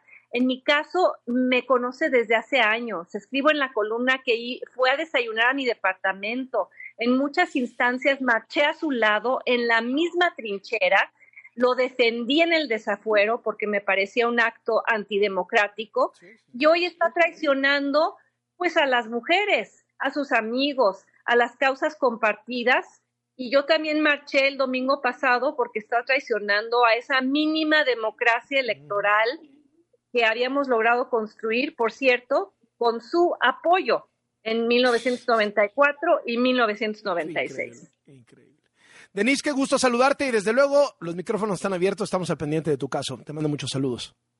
Un abrazo y, también te iré informando de cómo toma esto el Poder Judicial y cómo reacciona la Suprema Corte. Tremendo, muchísimas gracias. Denise Dresser, quien está en este caso legal frente a las difamaciones y calumnias del presidente López Obrador en su contra. Síguenos en Facebook. Loret Carlos, W Radio, MX. Así las cosas. Dos de la tarde con 29 minutos la información en W Radio. Estados Unidos calificó de inaceptable el secuestro de cuatro de sus ciudadanos que se dicen Tamaulipas, ya que este secuestro se dio en Matamoros. Muy buena tarde, Norberto Lacarrier. Cuéntanos. Muy buenas tardes, gracias. Pues el fiscal general de en, Tamaulipas, Irving Barrios, en conferencia de prensa, acaba de dar a conocer que ya hay varios grupos de búsqueda conformados por autoridades de los tres órdenes de gobierno, trabajando en labores de reconocimiento para localizar a esos cuatro norteamericanos agredidos y secuestrados el pasado viernes 3 de marzo en calles de Matamoros. Una declaración que ocurre a unas horas de que el Departamento de Justicia de Estados Unidos, a través del FBI, emitiera un comunicado pidiendo ayuda para localizar a sus conciudadanos. Incluso ofrece una recompensa. Y según palabras del secretario de Seguridad Estatal en Tamaulipas, Sergio Chávez, no había una denuncia previa al boletín del Departamento de Justicia de Estados Unidos. Muy buena tarde. Gracias. Detenciones en Durango, Rosa, Rosa Gausín, muy buena tarde, cuéntanos. Muy buena tarde, Areli. Pues eh, este día se da a conocer que con base en la investigación y trabajos de inteligencia realizados por la Fiscalía General del Estado, ayer domingo fue detenido Luis Carlos N. en la capital del Estado, uno de los administradores y copropietarios de los hospitales donde tres personas perdieron la vida a causa de meningitis y otra más de las víctimas, bueno, se encuentra actualmente en estado eh, delicado de salud, la fiscal general del Estado, Sonia Yaida de la Garza, informó que como parte de los trabajos de la integración de las carpetas de investigación y con la búsqueda de los probables responsables que le ocasionaron o tuvieron cierta participación en esta enfermedad, se logró detener a dicha persona que tenía una participación en el hospital como administrador y copropietario, mismo que no dio cumplimiento a las normas oficiales de la Ley General de Salud y en omisión a su actor fue detenido por el delito de homicidio. Hasta aquí mi reporte, Muchas gracias, Rosa. Buena tarde. Buena tarde. Movimiento Ciudadano confirma que se baja de los procesos electorales en el Estado de México y Coahuila. Aquí lo dijo en W Radio el coordinador de los diputados de Movimiento Ciudadano, Jorge Álvarez Maínez. En tanto, en un hilo de tres tweets, el dirigente nacional del PRI escribió, Alejandro Moreno escribió, que Movimiento Ciudadano no está a la altura de la crisis como la que vive el país. Cobardemente dice hacerse a un lado, pero lo que realmente hace es repetir el discurso de los que dictan desde Morena. Una vez más, Movimiento Ciudadano no tuvo el valor de ser depositor. Esto es escribió en su cuenta de Twitter el dirigente nacional del PRI. Hasta aquí la información, Carlos. Gracias, Areli. Esto fue lo que tienes que saber. En así las cosas. Esta semana es la semana del 8M. El miércoles es el Día Internacional de la Mujer y en nuestro país los feminicidios son una asignatura pendiente para las autoridades. Escuche usted este reportaje de Evangelina Hernández. Ellas no fallecieron de una enfermedad, de que ya eh, eran personas grandes, sino no las arrebataron antes de que ellas cumplieran sus sueños. Yadira tenía 21 años. Semidesnudas, acuchilladas, asfixiadas, arrastradas, golpeadas, estranguladas, violadas, baleadas. Así han encontrado los cuerpos de María Fernanda, María Dolores, Rocío, Ángeles, Lourdes, Yadira, Ana Lilia, Brenda, Victoria, Abigail. Sus cuerpos aparecieron como desechos en veredas, brechas, lotes baldíos, canales de aguas negras, pero también en sus propias casas.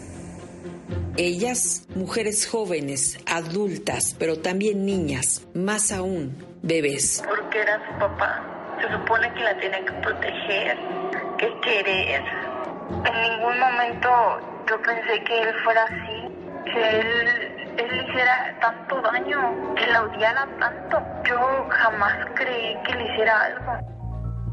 Lluvia es la mamá de Ivana, una bebé que el próximo 15 de marzo va a cumplir tres años de asesinada. El agresor, su propio padre, además de su pareja sentimental. Ivana le fue arrebatada a Lluvia al año y medio de nacida y no pudo verla de nuevo sino hasta el día de su muerte, cuando tenía ya tres años de edad.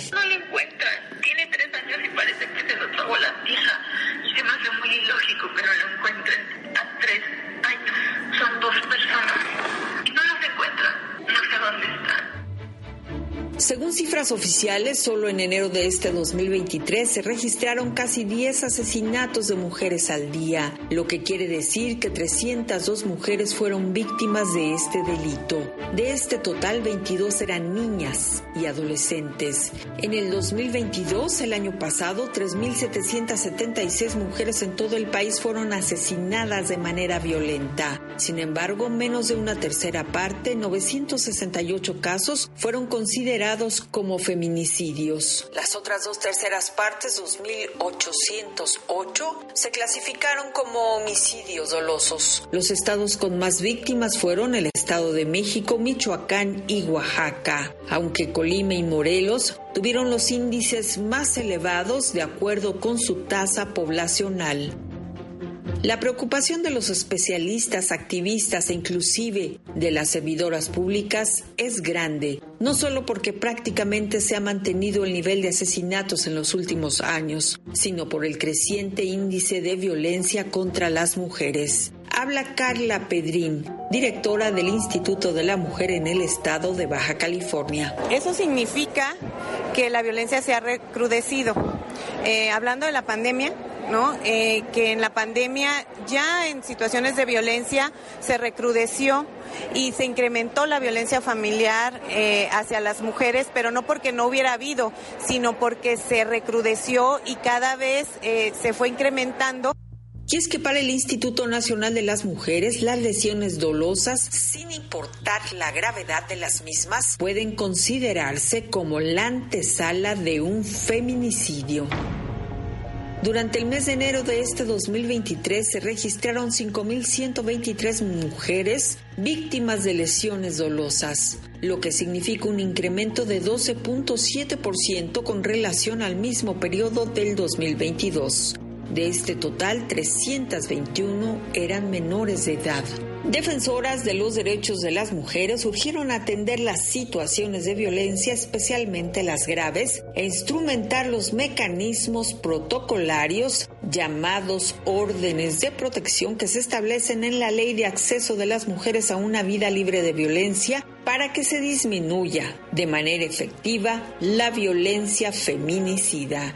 Así lo considera Carla Pedrín. La ley de acceso te marca diferentes medidas de protección y las más comunes que vemos desde los municipios y en, y en los estados son los rondines.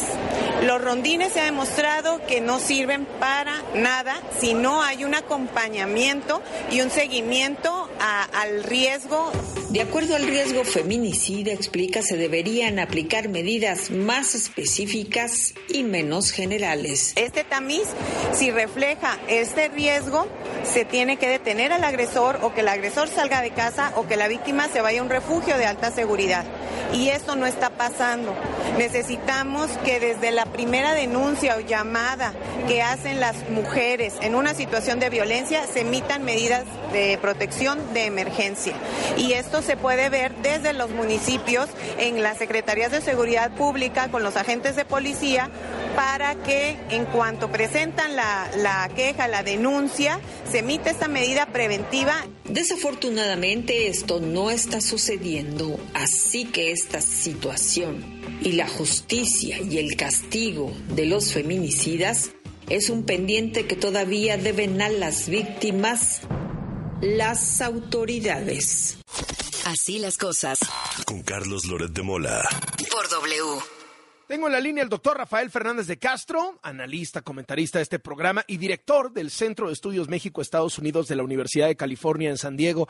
Rafa, me da muchísimo gusto saludarte. ¿Cómo te va? Muy bien, Carlos. Pues yo te diría preocupado. Hay mucho ruido en Washington, Carlos. Hay mucho ruido en el Congreso, en el Senado, en la Cámara Baja. Hay una resolución, digamos, para nombrar a los cárteles mexicanos grupos terroristas. Yo te diría, mira, dos cosas, Carlos. Oye, Primero que ha ido subiendo el volumen a partir de lo de García Luna, pero subiendo, subiendo el volumen notoriamente incluso al actual presidente, a López Obrador, desde esa mención de que si recibió 7 millones de dólares, luego William Barr, luego eh, esta iniciativa de ley, artículos en la prensa, o sea, como que como subiéndole el calor a México de decir, este gobierno no está haciendo nada frente a los narcos o peor, ¿no? Así es, Carlos. Yo te diría, mira, dos cosas. Primero, la dejamos llegar, es decir, tiene Estados Unidos seis mm. años diciendo abusado con el fentanilo, nos están eh, eh, contaminándonos, es un es veneno, es kriptonita para nuestra juventud.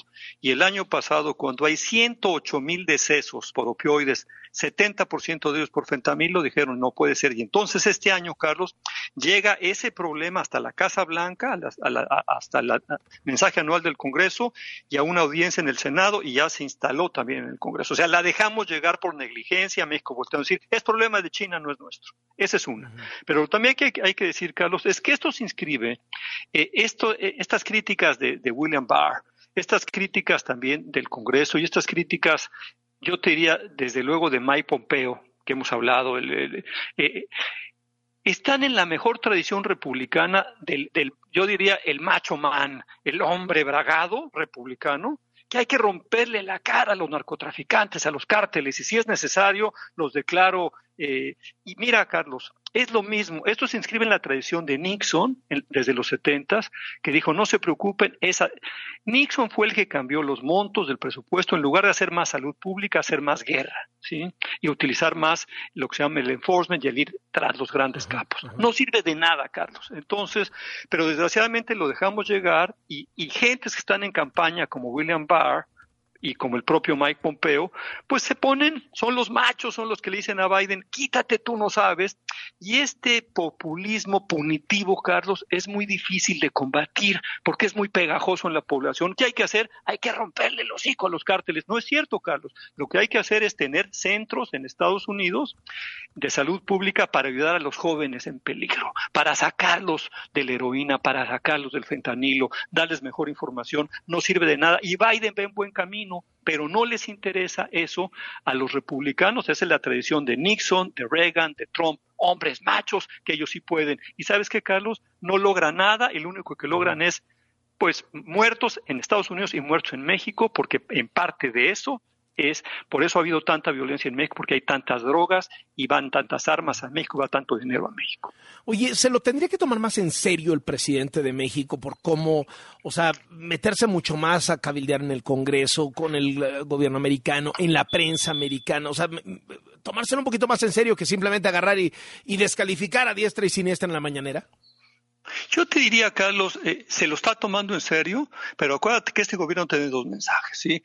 Este gobierno tiene el descontón de la mañanera, el politizar la relación bilateral, pero tiene otro canal, el canal institucional, y claramente eh, Ebrard está hablando con su contraparte, eh, con el secretario de Estado de los Estados Unidos. Eh, Blinken claramente está muy metido en el Congreso, el, embajador de México, Esteban Moctezuma, es decir, juega las dos partes este gobierno, pero sí no cabe duda que México se tiene que meter mucho más y yo sí creo que ya López Obrador, porque tampoco traga fuego, ya se dio cuenta que que ya no podemos seguir mirando a, otro lado y que el fentanilo es un verdadero problema para Estados Unidos. insisto, es hay un tema terrible en la sociedad americana con tantas muertes eh, por exceso de drogas y ya no lo van a permitir y, es clave la cooperación de México, Carlos. Entonces, eh, sí hay que voltear a resolver el problema. Desgraciadamente, Carlos, para no variar, lo estamos haciendo tarde y con un López Obrador que en el tema del crimen organizado y la violencia ha sido, pues, pues yo te diría, esquivo, ha vuelto para otro lado, ha sido pues digamos, está bien no, no volver, digamos, a las, a las épocas de enfocarse tan fuerte en, en, en, romper la fuerza de los narcos, este, pero hay que tener, tiene eh, el observador razón, hay que tener una, una digamos, una política eh, integral, es decir, hay que ver las causas del problema, pero también combatir lo que se tiene que combatir y sobre todo, Carlos toma muy en serio este tema, este tema del fentanilo, que no se ha tomado en serio porque está causando estragos en la juventud y en la sociedad de los Estados Unidos y por eso vemos esas reacciones tan fuertes del Congreso y podemos ver, vemos estos arribistas como William Barr diciendo hay que darles con todo a los cárteles mexicanos cuando saben que esa, esa no es la solución. La solución es de salud pública y las soluciones de, de coordinación pero sí, México en esto, digamos, fue muy negligente y por eso llegamos, ha, llegado el problema hasta los niveles que estamos viendo. Carlos, además, ya lo sabemos, en los 80 fue lo mismo, cuando, cuando estaba llegando tanta cocaína mexicana Estados Unidos, o colombiana a través de Estados Unidos, cuando empezó el crack cocaína a causar estragos en la juventud, entonces el Congreso nos impuso la certificación de las drogas, que cada año el Congreso tenía que pasar una prueba a México muy difícil, porque si no, nos golpeaban muy fuerte. Lo dejamos llegar otra vez y hasta el Congreso y hasta la Casa Blanca por la negligencia mexicana de ver para otro lado. Bueno, me imagino que no ayuda nada este secuestro de cuatro ciudadanos estadounidenses en Tamaulipas, etcétera, porque eso sube todavía el calor más mediático y por tanto político en Estados Unidos, ¿no? Así es, Carlos. Eh, no ayuda nada la situación que hay en México, el que verdaderamente, y lo sabemos bien, hay, hay, verdaderos boquetes de inseguridad en México donde el Estado no, no reina. Y mira, Carlos, lo peor de todo esto es que este, este, este tema del narcotráfico, de la seguridad, pone en jaque a toda la relación bilateral. Tenemos una gran posibilidad ahorita de reubicar cadenas productivas. el anuncio de Tesla, eh, de Elon Musk, de llegar a Monterrey, a, Nuevo León es fantástico, es un parteaguas. Pero por otro lado tenemos el tema terrible del narcotráfico, el tema terrible de la crisis continua en la frontera México-Estados Unidos. Entonces tenemos que poner atención y ahí sí ya López Obrador tiene que dejar de politizar las cosas, pero no lo deja de hacer. Él juega un doble juego. Politiza en la mañanera, pero manda a Ebrad y manda a Moctezuma y ves que... no, no, no, no es cierto, hombre, no le hagan caso al presidente, ya saben cómo es, ¿no? Así es. Ellos están, efectivamente, ellos están chambeando todos los días, porque efectivamente aquí tenemos un problema enorme, es enorme. Tú te imaginas, Carlos, lo que son 108 mil decesos, es decir, ya el, eh, eh, y además cuando tú tienes, fíjate Carlos, una cosa terrible que se ha hablado poco en México. Hace 10 días salió una encuesta, las de haber leído, de, de, los Centros de Control de Enfermedades de Atlanta, que es como la autoridad más importante en seguridad, eh, en salud pública, y ah, y en la estadística que hacen, o en, la encuesta que hacen cada dos años sobre la juventud, detectaron que la juventud de Estados Unidos, fíjate, nada más que terrible, Carlos, el 60% de las adolescentes mujeres dicen estar tristes o deprimidas. Fíjate nada más, tres de cada cinco, Carlos. Y además de la comunidad LGTB, dicen que el 24% planearon un suicidio el año anterior. Entonces, si tienes una una, una, así te diría, una sociedad un poco enferma después del COVID, por muchos temas también de redes sociales, eh, y entonces, pues evidentemente ahorita lo que menos quiere Estados Unidos ante eso es que siga llegando fentanilo porque tienes una sociedad, yo diría, drásticamente cercana a utilizar estos productos. Entonces, sí hay un serio problema en Estados Unidos que México tiene que hacerse consciente y colaborar, porque si le va bien a Estados Unidos, nos va bien a nosotros. Si se enferma Estados Unidos, nos enfermamos nosotros, que somos los vecinos del sur, Carlos. Muchísimas gracias, como siempre, querido Rafa, y te mando un abrazo. Otro para allá, Carlos. Hasta luego. El doctor Rafael Fernández de Castro encabeza el Centro de Estudios México-Estados Unidos de la Universidad de California en San Diego. Estás escuchando Así las cosas con Carlos Loret de Mola por W. Vamos a quitarnos la mirada del ombligo, vamos a hablar de las cosas que se están manejando en la prensa internacional. El Washington Post lleva en su portada una nota sobre una nueva amenaza en el conflicto entre Israel y Palestina.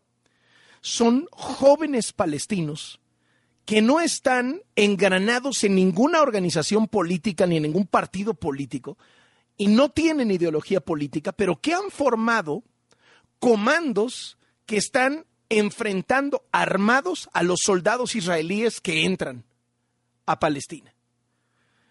¿Esto por qué representa un nuevo peligro? Porque normalmente todas estas milicias palestinas estaban engranadas en el sistema político palestino, ¿no? que si jamás, que si al Fatah, ¿no? Entonces todos tenían esta parte como de, de, brazo armado y de brazo político. Entonces lo que dice el Washington Post, hay unas nuevas organizaciones que ni nombre tienen, que son grupos de jóvenes en sus 20, 30 y que están dedicados a combatir, pero no hay, digamos que una estructura política, lo cual vuelve mucho más complicado pacificar. Y si hay más cuando tienes autoridades palestinas que tienen 70, 80 años de edad y que no fueron electas, no tienen la legitimidad. Y estos jóvenes están pensando en otra cosa. Interesante saberlo ahora que se ha calentado desgraciadamente muchísimo la situación.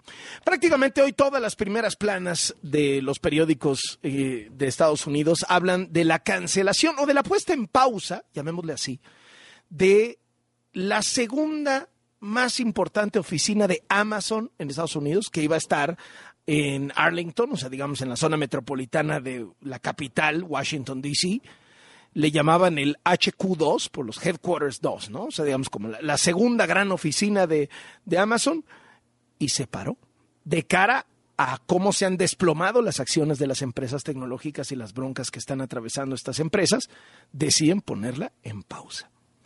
También el Washington Post destaca en su primera plana algo bien interesante.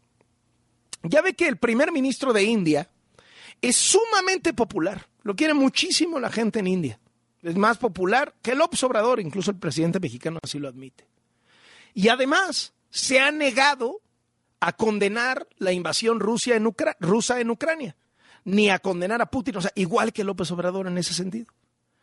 Y entonces invita al eh, canciller ruso a hacer una gira por India, pues la sabe, lo organizan todo, pues resulta que llega a un auditorio y empieza a decir que Rusia es víctima de Ucrania y lo empieza a buchear la gente que estaba ahí. Porque una cosa es que la gente le tenga consideraciones al mandatario y otra cosa es que la gente se crea todas las barbaridades que dice el mandatario. Estoy hablando del primer ministro Modi de India. La gente no es tonta, en efecto, ¿no? Una cosa es que diga, ah, pues yo lo apruebo, me cae bien, ¿no? Y otra cosa es que diga yo, oye, lo está haciendo muy bien en esto, en esto y en aquello. Lo dejo anotado. El New York Times trae dos historias que también quiero destacar. Primero, que ya le salió plan B a Joe Biden. Si por alguna razón Joe Biden, que va a tener 81 años de edad para la elección de 2024, si por alguna razón Biden no va de candidato al Partido Demócrata, ya hay un plan B y ese plan B, usted pensaría que a lo mejor sería Kamala Harris, ¿no? La vicepresidenta, este Newsom, el gobernador de California, pero dicen que el que el que más rápido puede tomar la batuta porque tiene más estructura, más dinero es el gobernador de Illinois, J.B. Pritzker, heredero del emporio hotelero Hyatt. Con eso le digo todo. Figura del Partido Demócrata. Y la otra es una historia de Hungría. Yo no sabía, pero Hungría es uno de los países del mundo que tiene un programa mucho más extenso de detección del cáncer de mama. Y ahora en esta detección del cáncer de, del cáncer de mama están usando inteligencia artificial capaz de ver en las mamografías cosas que los doctores, el ojo humano, etcétera, no es capaz de ver. Entonces están incorporando, digamos, como si fuera la opinión, una segunda opinión de doctor, lo que dice el robot, lo que dice la inteligencia artificial, a lo que están diciendo los doctores. Me pareció súper interesante. Y cierro con una. ¿Sabe quién llegó a la portada de Los Angeles Times este fin de semana? El doctor Simi. Sí, sí, sí. La botarga de las farmacias, más de ocho mil farmacias en el país.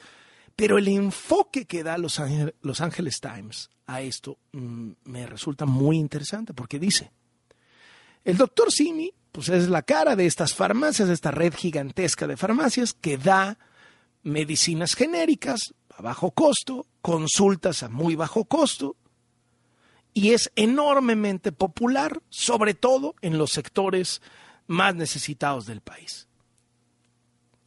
El doctor Simi, dice Los Angeles Times, es un reflejo del fracaso del gobierno de México en dar atención de salud gratuita a los mexicanos y medicinas. Es decir, el éxito del doctor Simi es el fracaso del gobierno, porque ha llegado a llenar ese vacío. Como el gobierno ha fallado en los servicios de salud, como el gobierno ha generado un desabasto brutal de medicinas en lo que lleva el gobierno del Obrador, ¿qué ha crecido? El doctor Simi, porque es la alternativa más barata. Eso es lo que refleja hoy en su portada el periódico Los Angeles Times. Y con esto cerramos la mirada del ombligo. Así las cosas. Con Carlos Loret de Mola. Por W. Con esto llegamos al final. A nombre de todos los que hacemos este programa, muchísimas gracias, Areli Paz. Gracias, coman rico. Muchas gracias, querido duende. Muy buenas tardes. Gracias, Charlie. Buena tarde. Soy Carlos Loret de Mola. Buen provecho. Nos escuchamos mañana. Esto fue Así las cosas con Carlos Loret de Mola. De lunes a viernes a la una de la tarde por W. Ya saben cómo se pone.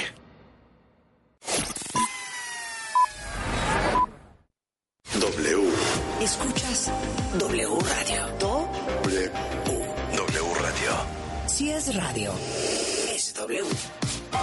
Escuchas W Radio. Una estación de Radiopolis. W Radio. Es radio. es W.